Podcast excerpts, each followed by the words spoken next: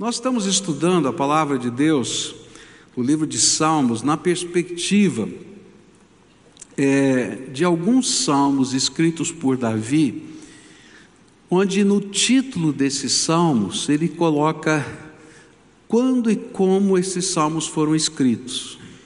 E aí a gente aprende um pouquinho da história de Davi à medida em que a gente estuda os salmos. E tem sido uma experiência muito gostosa a gente fazer esse trabalho, assim, de olhar nessa perspectiva é, dos sentimentos que estão sendo colocados e o momento histórico. E o salmo que a gente vai estudar hoje, é, na verdade, são dois salmos, o Salmo 56 e o Salmo 34. E a história desses salmos, né, que está dentro do contexto, é 1 Samuel 21, capítulo 21, versículos 10 até 22, 1. E essa história vai nos ensinar que logo depois de sair da cidade de Nob, né, onde estava o tabernáculo, com o pão da mesa do Senhor e a espada, a espada de Golias, é, Davi foge para fora das fronteiras de Israel e vai se esconder na cidade de Gate. Nós começamos a estudar isso hoje de manhã, mas volta a colocar lá o mapa só para a gente recordar um pouquinho é, dessa questão. Então ali você vai ter, olha lá aquela roxinha, né, aquela linha roxa é lá o número um, tá? O número um é Gibeá de Saul, onde começou a perseguição de Saul com Davi. Começa no meio da noite, quando ele manda os seus soldados invadirem a casa de Davi, é, e a esposa dele, que era filha de Saul, Mical, protege o seu marido, esconde o seu marido, e aí então ele foge de Gibeá de Saul. E ele vai se encontrar com o seu cunhado, que era o amigo dele, chamado Jonatas, em Ramá. E o trato deles era que, se de fato era uma intenção imutável no coração de Saul matar Davi, então ele ia contar, Jonatas ia contar ao seu cunhado.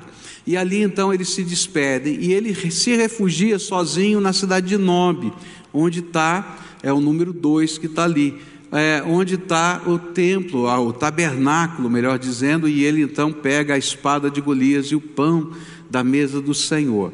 E aí ele decide ir para fora da fronteira de Israel e ele vai se refugiar na cidade de Gate, que é o número 3 que está ali. Fica bem na fronteira entre Israel e a Filistia tá? onde ficavam os filisteus. Era a primeira cidade dos filisteus. Agora, ele escolheu o pior lugar da face da terra para se esconder. E eu disse isso hoje de manhã. Por quê? Porque a cidade de Gate era a cidade natal daquele herói filisteu que Davi havia matado, o gigante Golias. E ele chega naquela cidade levando a espada do gigante. E assim, né, era uma espada diferenciada pelo tamanho, por tudo, e todo mundo conhecia, porque ele era o herói daquele lugar. Então, assim que ele chega na fronteira, ele é reconhecido, é preso, é lançado numa masmorra, e aquilo que a gente vai aprender é que o grande sentimento que esses salmos revelam foi o medo que Davi sentiu um medo absoluto, não é, de morte. E ele vai compartilhar com a gente o que ele fez diante desse medo, desse sentimento incontrolável, o que, que vai acontecer com a minha vida. E aí a gente aprendeu hoje de manhã que a primeira coisa com como ele lidou com o medo foi chorar na presença do Senhor. E a gente aprendeu que há momentos na nossa vida que a gente não consegue nem orar. Há momentos na nossa vida que a gente está tão perturbado, tão angustiado, tão, tão oprimido, que a gente só consegue chorar. E aí é interessante que Davi vai escrever, não é? algo tremendo sobre essa questão de, do chorar na presença de Deus. E ele escreve no Salmo 56, versículo 8: Registra tu mesmo o meu lamento, recolhe as minhas lágrimas em teu odre, acaso não estão anotadas no teu livro?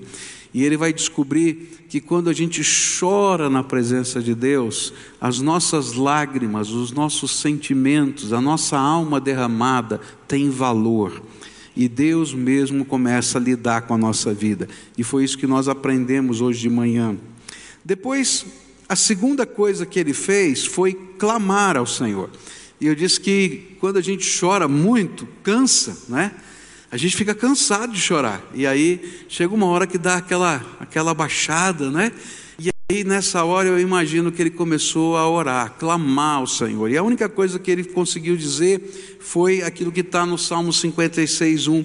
Tem misericórdia de mim, ó Deus, porque os homens querem me destruir todo dia, eles me oprimem e lutam contra mim.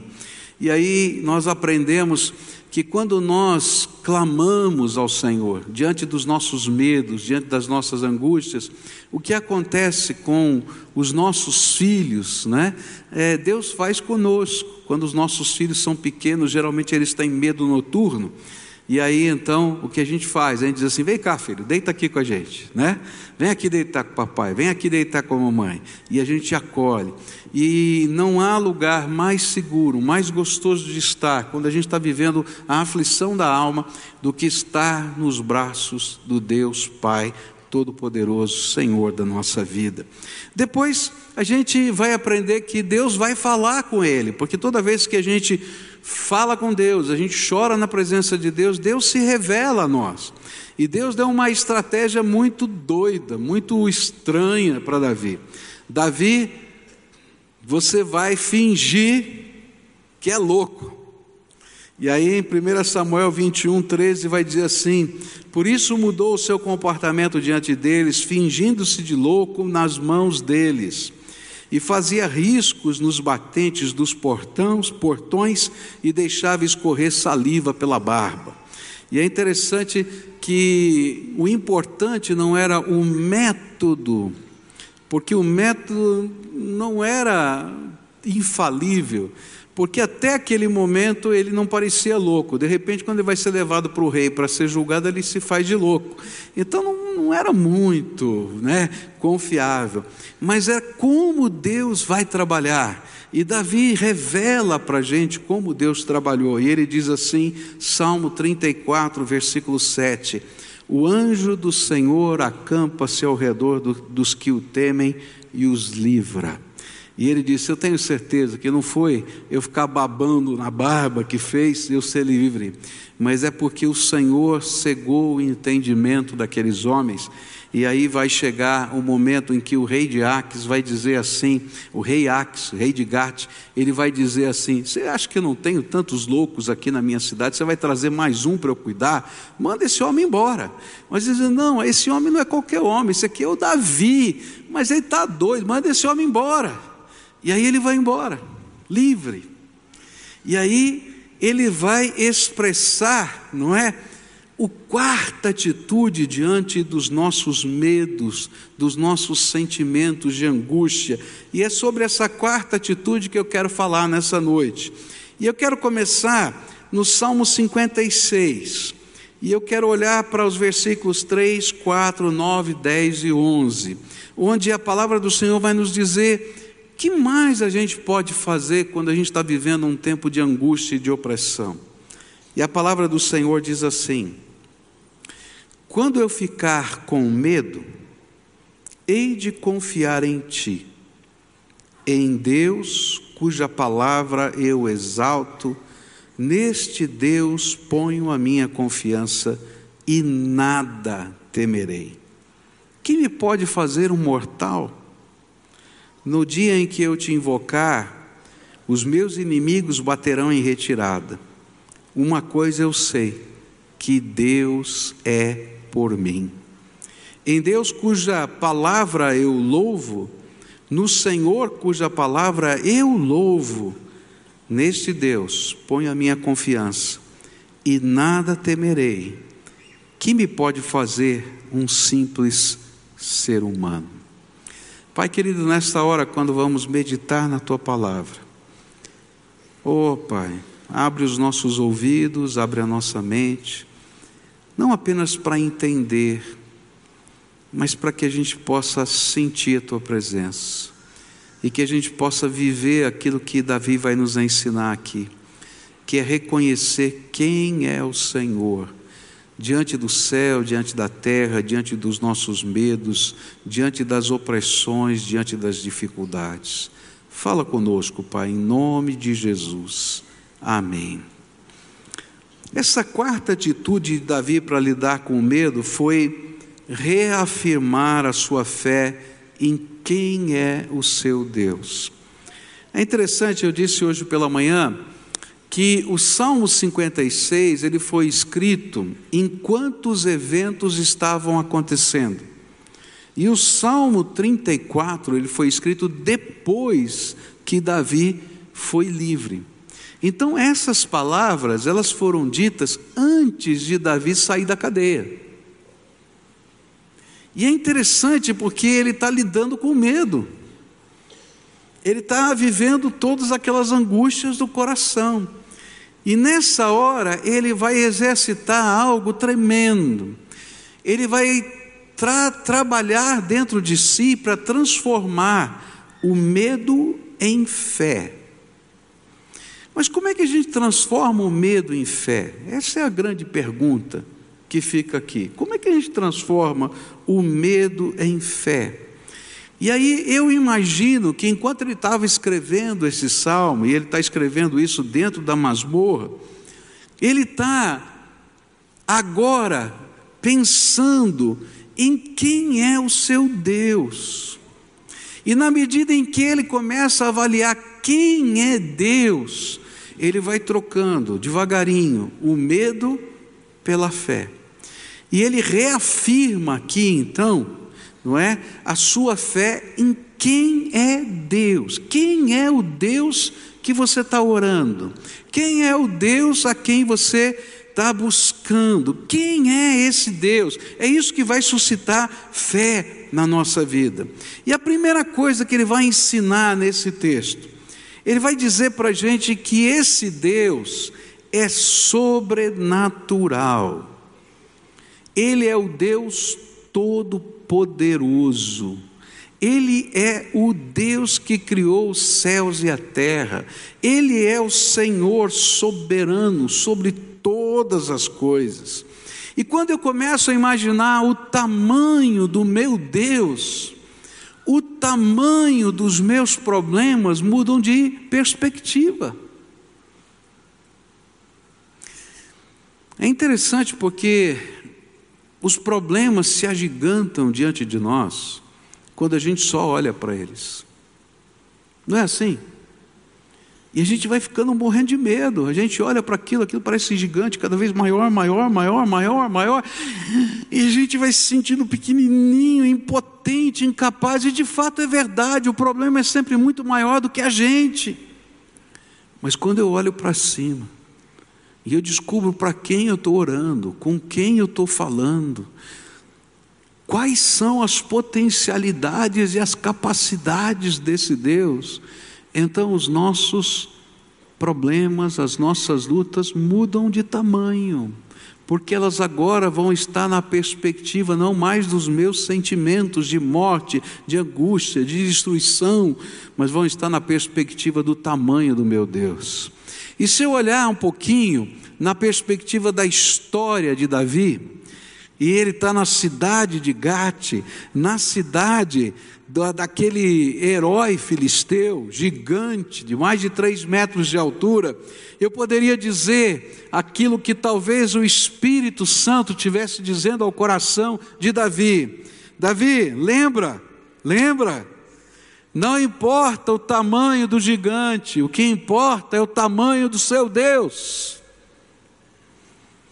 Porque um gigante pode ser derrubado com uma pedrinha desse tamanho assim, se for lançada com fé. E aí ele vai dizer: se ele é por mim, Então, que ser humano é capaz de me destruir? É isso que ele vai afirmar duas vezes aqui no Salmo 56. Qual é o tamanho do teu Deus? Eu gosto de fazer algumas vezes isso na minha vida. Eu não sei se você já fez isso, mas é tremendamente libertador. Eu acho que se você entrar às vezes no meu escritório, ou na minha, no meu escritório lá em casa, ou aqui, porque é o lugar que eu fecho a porta para orar, você vai me achar um maluco, não é? Porque de vez em quando eu gosto de fazer isso. Eu gosto de levantar minha mão para o céu, olhar para cima e declarar: Tu és Deus, Tu és Jesus, o Senhor da minha vida o Senhor da minha casa, o Senhor dos meus pensamentos, o Senhor dos meus problemas. Tu estás aqui, porque eu invoco para estar aqui como rei desse lugar, como Senhor destas coisas. E sabe, queridos, é tão gostoso isso, porque eu me reporto a quem é Deus. Ele é o soberano, Ele é o Senhor. O que Deus está fazendo com Davi é o seguinte: Davi, você está aqui na masmorra. E se você olhar só para a masmorra, você diz: estou morto. Na cidade de Golias, eu vou ser assassinado e ainda em praça pública, para que eles possam pegar minha cabeça, pendurar numa estaca e dizer: o herói de Israel foi morto. Mas se o Senhor é Deus, não tem masmorra, não tem barra de ferro, não tem rei, não tem poder no céu, na terra, debaixo da terra, não tem demônios, não tem nada que possam ir contra o teu decreto. Por isso eu reafirmo a minha fé no Deus Todo-Poderoso. A gente troca o medo pela fé quando a gente tem a dimensão de quem é o nosso Deus. Quem é o teu Deus? Se você crê num Deus que não pode fazer milagres, se você crê num Deus que não pode ouvir orações, se você crê num Deus que criou o universo e o largou segundo as próprias leis, se você crê num Deus que não intervém, então eu quero dizer para você: a única esperança que você tem é a masmorra. Mas se você crê num Deus todo-poderoso, você vai grudar nos pés do Senhor Jesus e vai dizer: Tu és a minha esperança. Porque se o Senhor é por mim, quem será contra mim? E eu vou lá implorar, porque se sair do trono de Deus um decreto, um decreto do trono de Deus, não há poder nesse universo que possa deter o decreto de Deus. E Davi começa a trabalhar isso no seu coração: Senhor, eu sei quem tu és. Tu és um Deus sobrenatural. A segunda coisa que ele vai falar aqui, que tem a ver com essa, essa expressão de reafirmação de quem é o seu Deus, é que esse Deus que é sobrenatural é um Deus de palavra. E é interessante que três vezes ele vai falar sobre a palavra de Deus. Sobre a palavra eu te louvo, sobre a palavra eu te louvo, o Deus da tua palavra. E lá no 34 ele vai repetir outra vez, a palavra. E é interessante porque é, na língua hebraica não tem superlativo, tá? Por exemplo, tá? Não tem assim a expressão santíssimo. Se eu quero dizer santíssimo, eu tenho que dizer santo, santo, santo. Aí eu já sei que é santíssimo. Está entendendo? Então, qual era a maneira de você colocar o superlativo de alguma coisa? Era repetir, pelo menos três vezes. E ele vai repetir nesses salmos essa, expressão, a palavra. Eu louvo esse Deus da palavra esse Deus que tem palavra, essa palavra de Deus, por quê? Porque esse é o superlativo de um Deus de palavra. E sabe qual era a palavra que estava na mente de Davi? Era essa: Deus me deu uma palavra de que eu vou ser rei sobre Israel, que eu já fui ungido rei. E não dá para ser rei morto dentro de uma masmorra. Então aqui não vai ser o meu fim. Porque esse Deus em quem eu creio não é homem para mentir, e isso está na Bíblia, né? que Deus não é homem para mentir. Ele é o Deus que tem palavra. Todas as promessas de Deus vão se cumprir. A Bíblia diz assim: os céus e a terra vão passar, mas as minhas palavras não hão de passar. Tudo aqui vai passar, mas todos os decretos de Deus, toda a palavra de Deus nas Escrituras e todas as promessas do Senhor ao nosso coração, elas vão se cumprir, porque Ele é o Deus que não mente, Ele é digno da nossa confiança, Ele é o Deus da palavra. E Davi, nessa hora de angústia, ele toma para si outra vez a sua fé. E ele diz: Espera um pouquinho, eu estou morrendo de medo. Eu estou olhando a realidade que está aqui. A realidade é uma masmorra, não tem outro jeito, é uma masmorra. A realidade é a cidade de Gate. A realidade é o rei que está querendo me matar. São os soldados que me conhecem da batalha e que querem que eu morra. Mas eu tenho um Deus que é todo-poderoso e que me deu uma promessa. E essa promessa vai se cumprir na minha vida, porque Ele é o Deus da palavra. E é interessante porque a fé, ela precisa ser trabalhada no nosso coração todo dia. Eu não sei você, mas eu vou falar de mim, tá? E talvez você se surpreenda com aquilo que eu vou falar, mas eu vou ter que falar aquilo que é verdade na minha vida. Tem dias que eu estou cheio de fé, que se você disser para mim, olha, tal coisa, não tem problema, eu creio, eu vou, mas tem dias que eu estou morrendo de medo. Tem um hino antigo que diz: oscilando minha fé, Cristo valerá. E o autor desse hino estava pensando exatamente nisso. Às vezes nós estamos tão pujantes na nossa fé, mas há momentos que a gente se sente tão pequenininho. E como é que a gente lida com essa fé que oscila, com esses sentimentos que entram em guerra no nosso coração? A gente tem que trazer à memória quem é o nosso Deus. Ele é o Deus Todo-Poderoso e que Ele nos deu palavra em vários momentos da minha vida eu parei diante de algumas questões e eu disse: Deus, o Senhor me deu uma palavra e não está acontecendo. Amanhã é o último dia. Me lembro bem de uma das vezes que eu falei exatamente isso. Amanhã é o último dia. E não aconteceu nada. E aí o Espírito de Deus falou assim: Mas eu não terminei de escrever a história. Eu sou um Deus de palavra.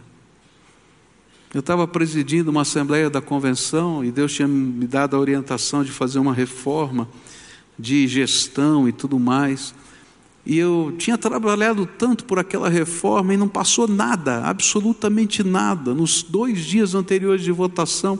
E o último dia de votação, só até as seis horas da tarde podia se votar aquela matéria. E não tinha passado nada em dois dias, era improvável. E eu me lembro que na noite eu falei: Deus, será que eu entendi tudo errado?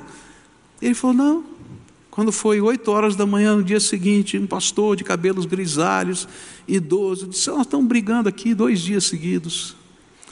E eu percebi que o artigo 25 é o mais importante. Se a gente quer essa mudança, tem que votar esse artigo.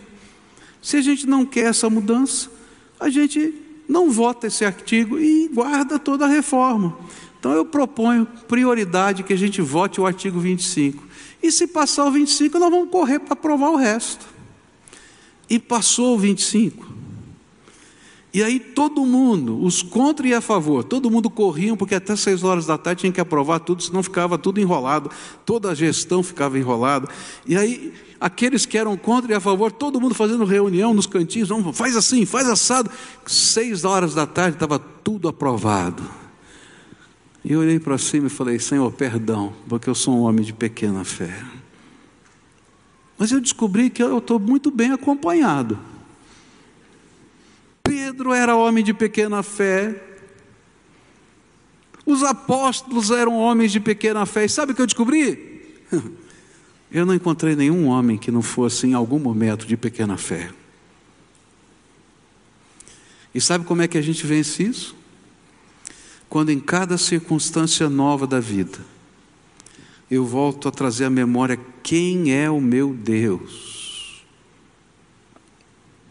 e eu volto a olhar para a natureza dele. Ele é o Deus da palavra. Ele é o Deus que tem palavra. Ele é o Deus que não mente. Ele é o Deus confiável.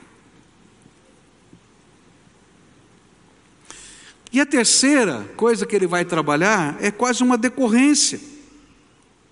Se ele é o Deus da palavra, e se ele não mente, então ele é digno de toda a confiança. E o que é fé? Senão a confiança inabalável num Deus que está agindo a nosso favor.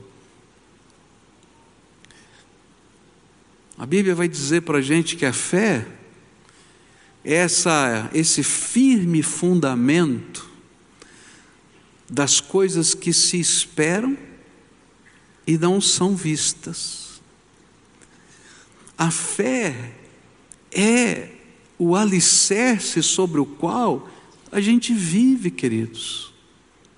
E essa vida pela fé é crer que Deus está agindo não apenas para minha salvação eterna, e louvado seja Deus, porque isso é muito mais do que tudo que poderia acontecer, Porém, é aprender a caminhar cada dia sabendo que Deus é o firme fundamento de coisas que ainda não aconteceram, mas que se Ele falou, se Ele ensinou, se Ele disse, vão acontecer, e eu posso tomar posse, e eu vou caminhar naquela direção, porque esse Deus é todo-poderoso.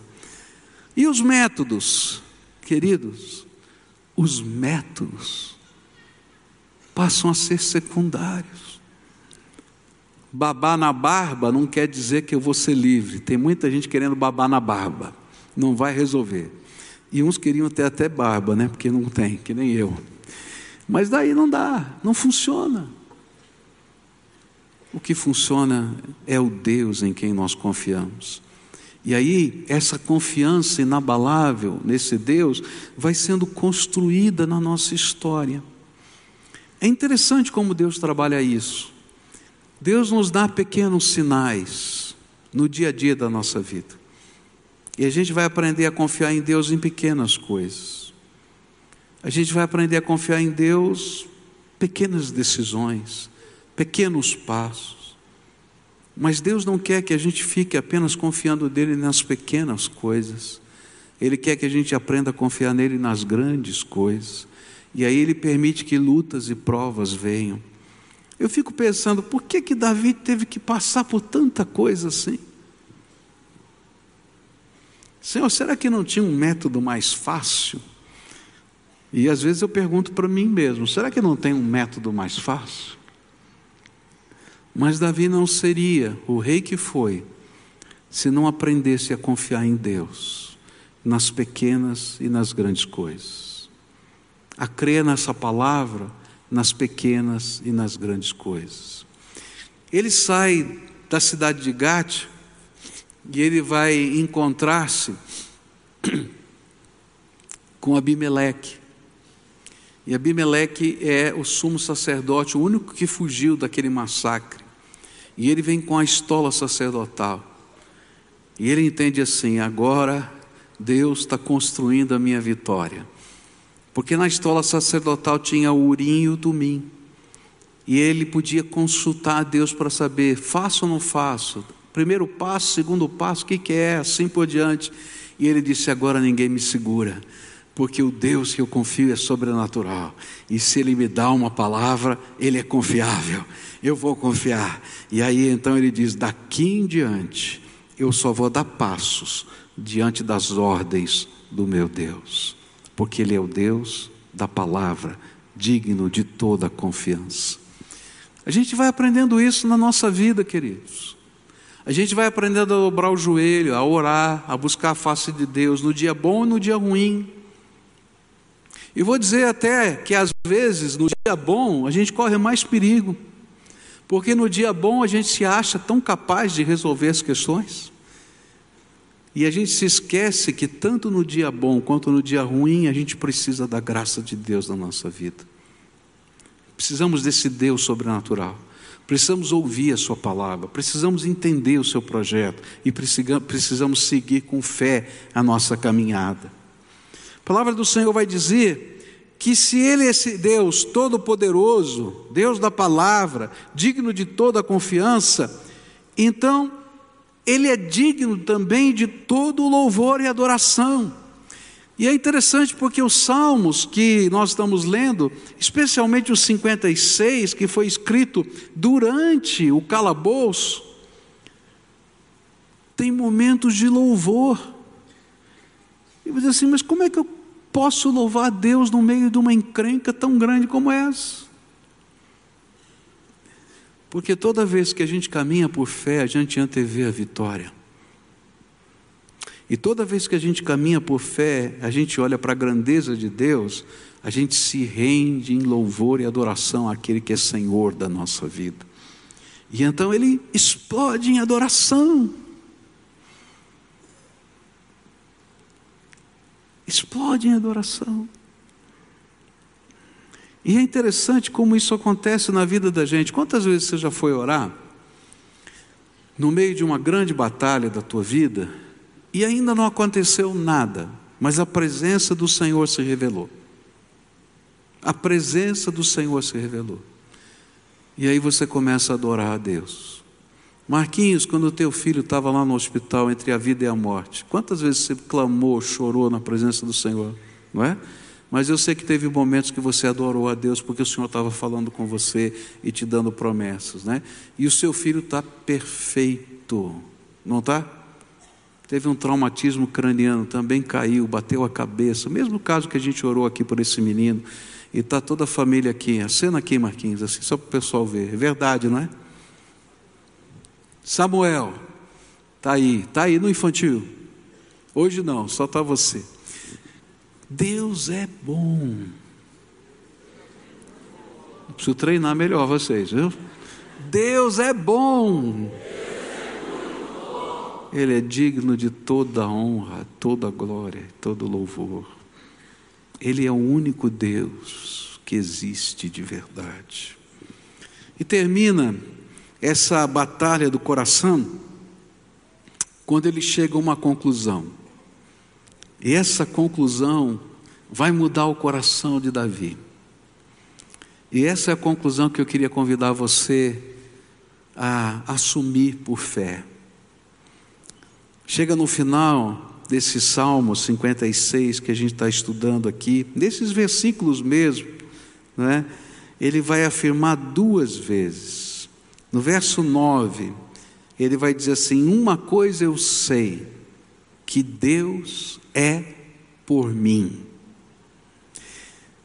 E aí ele vai dizer: nesse Deus, verso 11: nesse Deus ponho a minha confiança e nada temerei. Quem me pode fazer um simples ser humano? A, a quinta atitude de fé, para a gente trocar o medo pela fé, é quando eu decido no meu coração crer numa das verdades mais profundas do Evangelho de toda a Bíblia. Deus decidiu ser por mim. E isso a gente vai aprender quando a gente aceita Jesus como Senhor e Salvador. Essa palavra aceitar Jesus parece uma coisa estranha para muitos de nós, não é? Porque, por que aceitar? É porque tem muita gente que sabe quem é Jesus. Tem muita gente que conhece a história de Jesus. Tem muita gente que sabe a história da cruz. Mas tem um momento na vida de cada um de nós em que nós somos chamados pelo Espírito Santo de Deus a não apenas saber, mas permitir que esse Jesus se torne o Senhor da nossa vida. E aí a gente aceita a salvação e o senhorio de Cristo sobre a nossa vida. E quando a gente aceita a salvação e o senhorio de Cristo sobre a nossa vida, junto com essa fé salvadora, essa fé, essa fé que vai dar uma nova direção para a nossa vida, vai vir um outro sentimento que eu tenho que trazer à minha alma e que faz parte dessa fé. Esse Deus, que um dia deixou o seu céu, tomou o meu lugar na cruz do Calvário, desceu ao Hades para tomar da mão de Satanás as chaves da morte e do inferno, para que eu não precise ir para aquele lugar que ele foi, que ressuscitou o terceiro dia, a todos quantos invocaram o seu nome, ele decidiu entrar dentro da alma, habitar o coração e fazer dali o seu templo e ser por eles até a consumação dos séculos. E aí, Davi está dizendo: sabe de uma coisa? Eu sei, e eu decido crer, que o meu Deus decidiu ser por mim. E se Ele é por mim, quem vai ser contra mim? Eu não entendo por que coisas acontecem, porque algumas situações vêm sobre a nossa vida, com as quais a gente não tem controle. Eu não entendo como os planos de Deus são realizados ou feitos, mas uma coisa eu entendo: que cada um dos detalhes que Deus planejou para mim fazem parte da bondade dele que ele planejou para a minha vida. E ainda que não pareçam, neste momento, eles se transformarão em momentos da glória de Deus na nossa vida, de uma maneira muito especial. Você pode imaginar Davi saindo da cidade de Gate e todo mundo mandando: vai embora, Davi, sai daqui, seu louco, vai embora. E o pior, isso eu acho incrível. Não tomam de Davi a espada de Golias.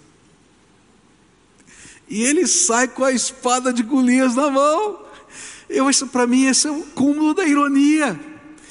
Porque se fosse comigo, pelo menos a espada do meu herói eu ia pegar. E ele sai do jeitinho que ele entrou. E aí ele vai descobrir uma coisa louca. A masmorra de Gate era o lugar mais seguro da terra, porque Saul não podia chegar lá. Mas o Deus eterno estava lá com ele. Às vezes a gente está na masmorra, mas lá é o lugar mais seguro da terra, porque o Senhor está conosco. E nessa noite eu queria desafiar você a, pela fé, crer quem é o teu Deus, reafirmar a sua esperança nele, a sua certeza nele a tomar de volta as palavras que Ele já te deu e guardar no teu coração, porque Deus não mente, Deus não mente, Deus não mente. Ele é digno da confiança. E a louvar a Deus com a tua vida e tomar uma decisão, a decisão de crer que Deus decidiu ser por você. Nessa noite a gente vai celebrar a ceia do Senhor, o pão e o vinho. E enquanto os diáconos se preparam aqui para nos ajudar, eu queria dizer para você: sabe por que Jesus mandou que sempre a gente repetisse esse cerimonial? Não é porque o pão tem poder ou porque o vinho tem poder, porque não há poder, ele é um pedacinho de pão cortado. O cálice tem um pouquinho de suco de uva que você vai tomar. Ele não é milagroso nem poderoso quando foi consagrado, porque ele é um símbolo de fé. Ele é só um símbolo de fé. É para que a gente lembre, sempre que a gente comer desse pão e beber desse vinho, que Deus decidiu ser por nós. Quando você comer desse pão, diga assim: obrigado, Jesus, porque o Senhor decidiu ser por mim. Quando você beber desse cálice, diga obrigado, Jesus, porque o Senhor decidiu ser por mim. Quando a dúvida vier na sua mente e você estiver pensando que a masmorra é maior do que a capacidade que você tem de viver, você lembra, Deus que é todo poderoso decidiu ser por mim. Quando vier dúvida do que vai ou não vai acontecer, mas se você tem a palavra de Deus, você vai dizer: Deus decidiu cumprir todas as palavras que Ele me deu na minha vida, porque Ele decidiu ser por mim. E aí, a gente vai poder sair daqui com fé adorando ao Senhor.